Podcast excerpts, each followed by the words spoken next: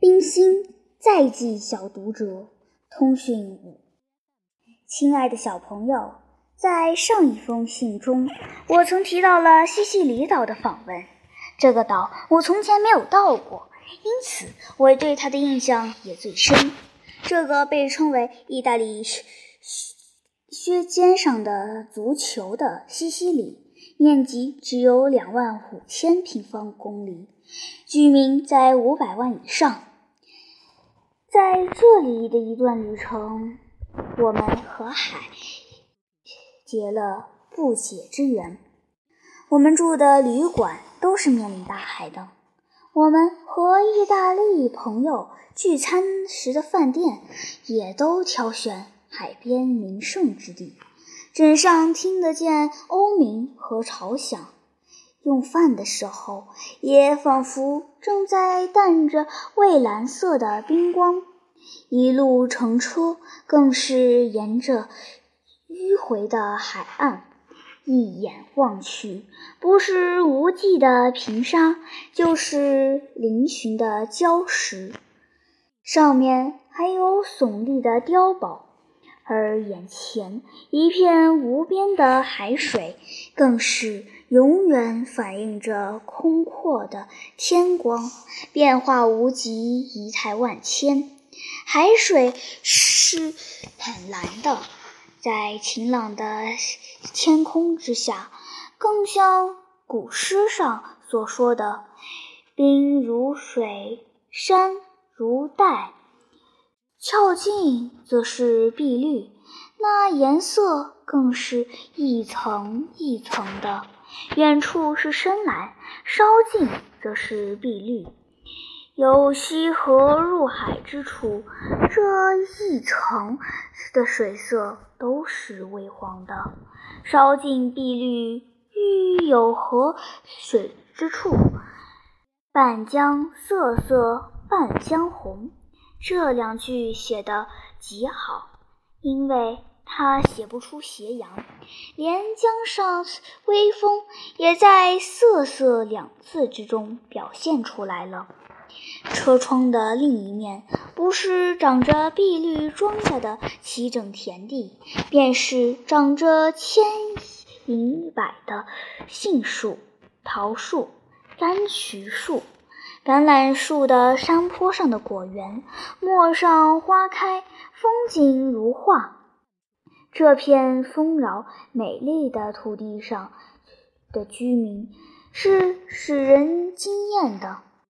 但是昨天早晨，我在翻阅东中方罗马学院送给我们的一本意大利画册时，读到上面的序言。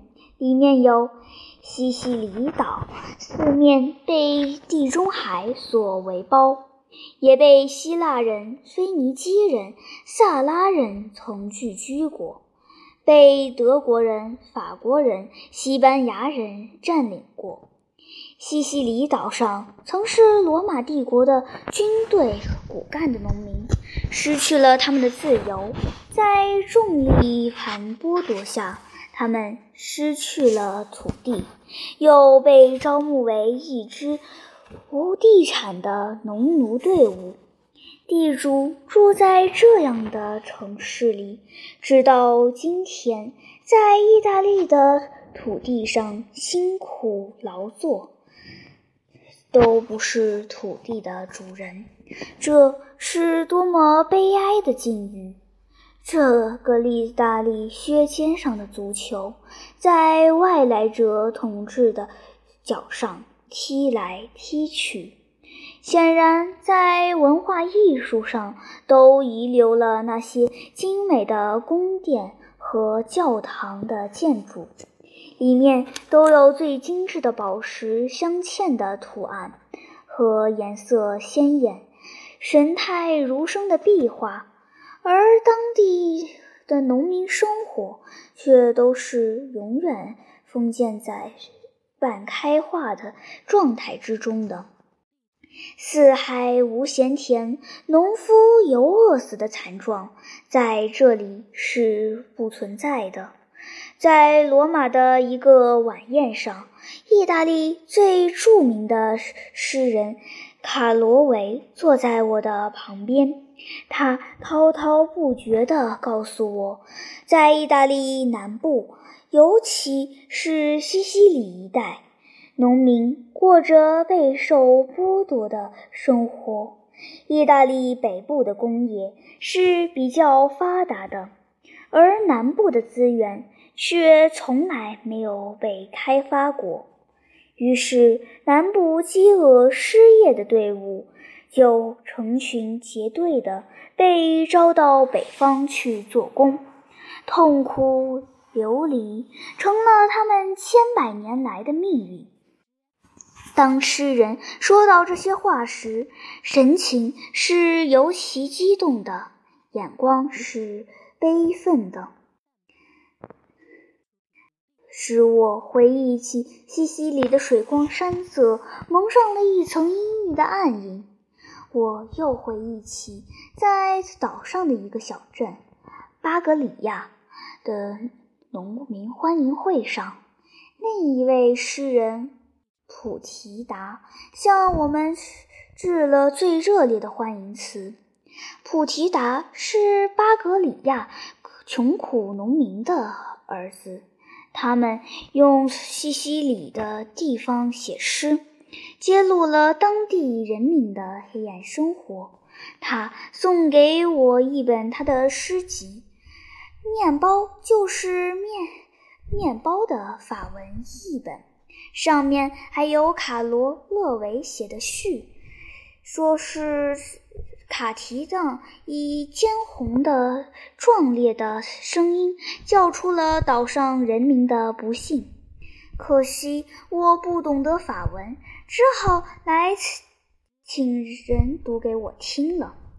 广大的人民。是广阔的天空，人民的诗人就像是在天空之下透彻的大海，他们忠实地反映出诗人在天空底下呼叫出人民快乐的样子，这样他的诗里才有颜色，才有情感，才多有教堂登高时金色、绿色。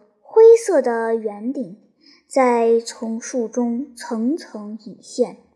这几天来，罗马街上，尤其是商店的橱窗里，洋溢着节日的气氛。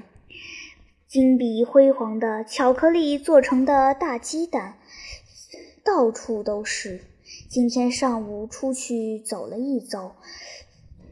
今天电光闪闪，雷声大得如炮一样。唉，这些罗马古迹就等以后再说吧。上学的时候，如果你们是真是的，问一声早安吧。你们的朋友冰心，一九五八年四月六日，意大利罗马。